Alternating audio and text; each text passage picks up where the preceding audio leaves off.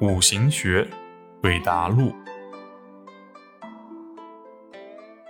男生问老师：“虽然我知道午火和子水有阴阳两个方面，但实践中如果透出来，我能理解和运用；但如果不透，我就不知道如何把握了。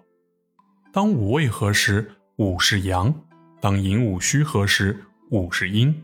一个局中如果都存在。”那我们可以一花一世界，一叶一如来的心法来论。女生问老师：孕妇顺产、剖宫产和流产如何区别呢？这个问题比较难。现在的社会流行剖宫产，又实行计划生育。我根据五行学的原理呢，结合了实践的经验，谈谈体会，你参考一下。但是不能当成公式。一般心宫无伤，大多是顺产。